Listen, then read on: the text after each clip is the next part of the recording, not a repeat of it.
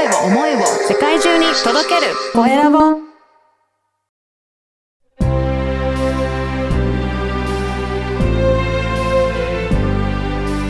経営者の志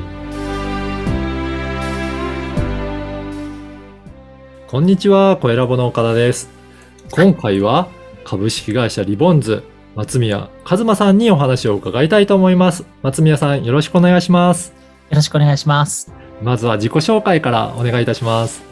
はい、えー、その松宮和馬と申しまして、えー、現在、あの、32歳なんですけれども、株式会社リボンズ創業して4期目になります。で、もともとですね、人材会社勤めていた経験もありまして、あの、その経験をもとにですね、えーキャリアアドバイザーとしての、あの、20代向けのですね、えーキャリアカウンセリング、そして、えー人材紹介事業であったりとか、うん。まあ、それこそですね、あの、人を採用したいよと求人企業さんたちのですね、えー人事面でのサポート、そして、えー営業面でのですね、戦略企画の、うん。えーコンサルティングとサポート。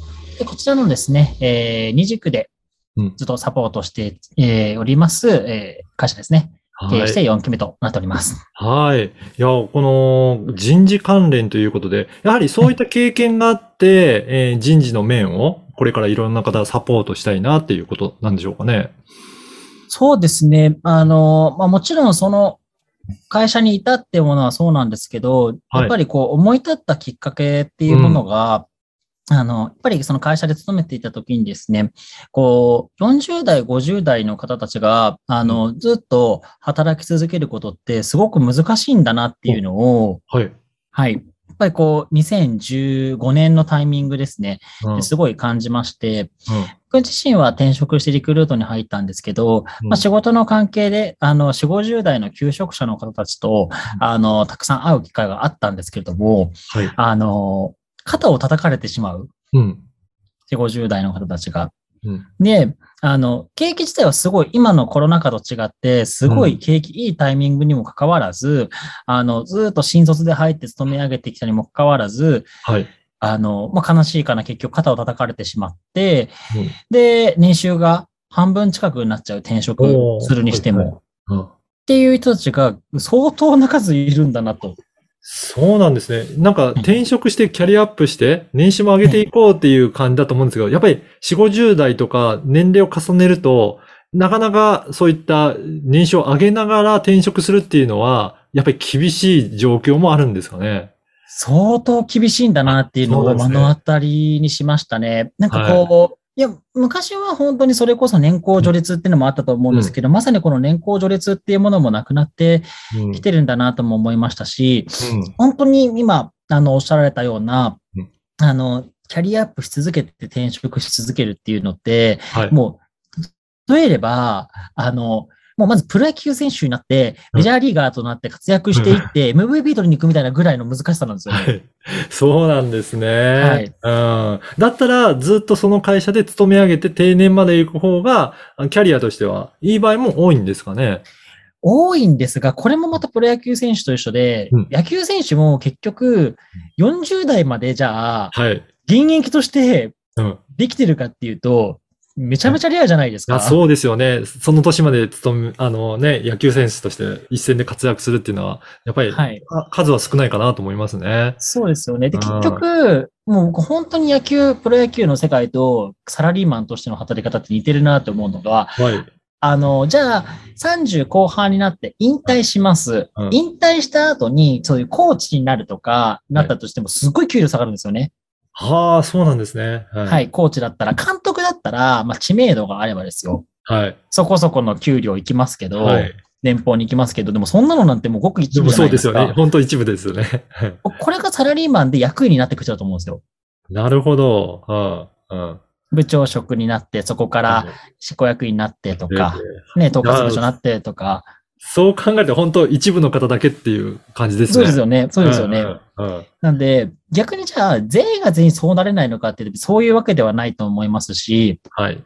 あの、僕もまあ、そういうキャリアの相談とかもよく、まあ、立場上来ますけど、うん。あの、僕なんかこう30代なので、いわゆるザ・ゆとり世代と言言われている、世代のもうはいど真ん中なんですけど、僕たちゆとり世代で、じゃあ何がこう学生時代、うん。就活の時言ってたかって、ホワイト企業に入りたいっていうのがはい。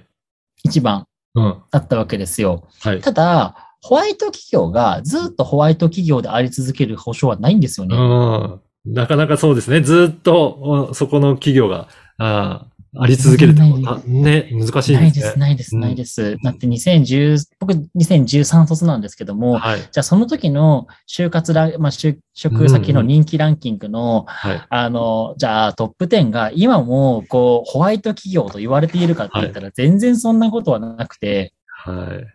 いやー、やっぱり本当にね、時代とともにやっぱりそのあたりは変わってきますよね。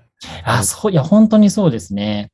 うん。ってなった時に、あの、ホワイト企業に収束することは、あの、まあ、できるんですけど、うんホワイト企業に勤め続けることは、一個の会社で働き続ける限り無理なんですよね。ああ、なるほど。うんうん。ってなった時に、あの、それこそ、じゃあ、ホワイト企業で働き続けるじゃなくて、いわゆるいろんな会社から求められるホワイト人材にならないことには、うん。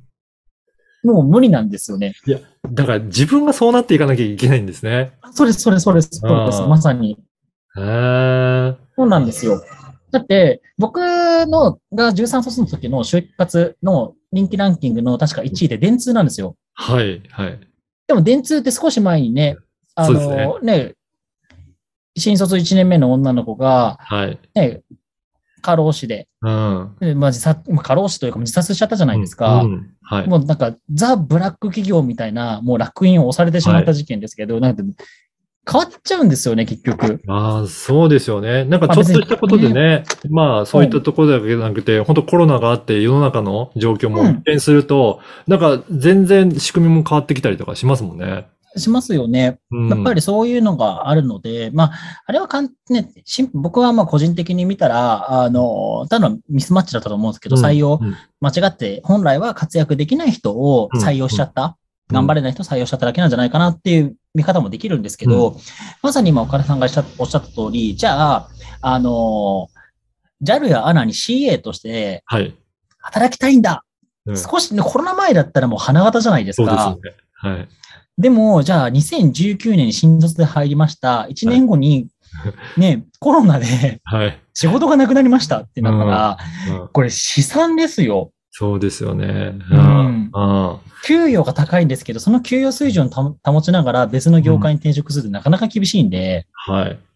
ということは、やっぱり20代とか、まあ、あの、はい30代とか、まだ若い人たちは今後どういうふうにしたらいいのかっていうところを、松宮さんのところでは結構いろいろサポートされてるっていうことなんですかね。そうですね。うんやっぱりここに一番力も入れてますし、むしろそういったところに、あの、おそらく企業側もうん、もちろん見てると思うんですよ。じゃあ、はい。そこはやっぱりそうだよねと優秀な人材が欲しいし、あの、そういうふうなところで、まあ、もしね、資金余力があったりとか、そういう理念を持ってる会社であれば、そこを育てていこうっていうのもあると思うんですよ。ね。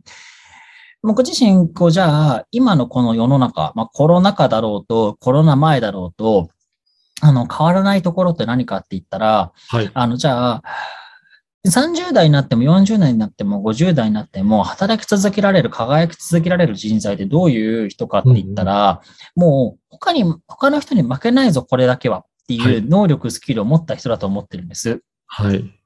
ただまあ、一個のスキルで勝負をするというか、複数掛け算をする必要はあるんですけど、うんただ僕根本、あの、スキルとして身につけるべきものって、もう、これは今令和ですけど、はい。あの、昭和の時代も平成の時代も、あの、変わらないだろうなってずっと思ってるのが、物サービスを作れる人か、うん物サービスを売れる人だと思うんですよ。なるほど。作れる人か、売れる人か。はい。はい。はい。このどっちかのスキル持ってれば、僕、負けないと思います。うーん。社会に。うん。うん。なるほど。じゃあそういった自分が、えースキルを持って求められるようになっていくっていうことがすごく大切になってくるわけですね。そうですね。うんなんでそこをやっぱり重点的に20代のうちに準備しておけば、うんやっぱり30代で、に入って、そこの20代に掴んだきっかけを伸ばしていって、で、うんそして、40代、50代になっても、そのサラリーマンとして働きたいんだっていうふうになっているので、そこを選択できる。で、独立したいんだってなったら、その身につけたスキルをもとに独立するってこともできますし。はい。なるほど。いや、今日いろいろお話を伺いました。あの、この番組、えー経営者の志という番組ですので、はいぜひ、松宮さんの、えー志についても教えていただけるでしょうか？そうですね。もうここは、あの、もう独立する前から、ずっと会社員自体から、はい。やっぱりあるんですけど、うん世の中の不満不安は全てビジネスになると思ってて、おー、はい。うん。これはやっぱりもう、会社員時代の上司からも言われてましたし、で、会社員自体は正直、ふーんって感じだったんですよ。はい。それが。はい。あそうなんだと思って、独立してすっごい感じましたね。確かにそうだと。うんうんなので、本当に、常々、自分自身も今、経営して4年生ですけど、あ、の、今の自分が感じている不安、不満を大切にしてます。うん、うん。なるほど。これもビジネスになると思ってるんで。そうか。そういった、あの、4年目とか、そのぐらいの経験の人たちが不安に思うようなことは将来、えはいそれもビジネスになるんじゃないかっていうことなると思いす。ます。はい。ああ、じゃあ、今、キャリアのことされてるってことは、その、えー将来、キャリアで不安じゃないかっていう人のサポートをしてるので、そうですビジネスになるっていうことなのそうです、そうです、そうです。僕が会社員時代に感じてた不安、不満はい。を、あの、ビジネスにしてるだけなので、なるほど。いや、じゃあそういったところ、今持ってるそういった不安、不満の、まあ気持ちをちょっと大切にしながら、はい。うん、それをビジネスにしていくっていうところもすごくできるんじゃないかっていうことですね。そうですね。やっぱりここ、あの、ともすると、うんやっぱり不安とか不満って、特にこのコロナ禍、うんコロナショックって言われてた、言われ始めた2020年以降って、やっぱりみんな持ってると思うんですよ。どうしよう、大丈夫かな、どうにかならないかなって。で、これを押し殺して頑張ろうっていう人ってうん多いと思うんですけど、すごいもったいないなと思ってて。はい。じゃあ、ここを、えやっぱりビジネスに、形に変えていくっていうところが大切ですね。い、やー今日のお話を聞いて、なんか松宮さん、いろいろもっと相談してみたいなとか、お話を聞いてみたいなという方いらっしゃると思いますので、はいこ。のポッドキャストの説明欄のところに LINE 公式アカウントの URL を掲載させていただきますので、ぜひそこを登録してチェックいただければと思います。はい。はい本日はお待ち、しております。はい。本日は株式会社リボンズ、松宮和馬さんにお話を伺いました。松宮さん、ありがとうございました。ありがとうございました。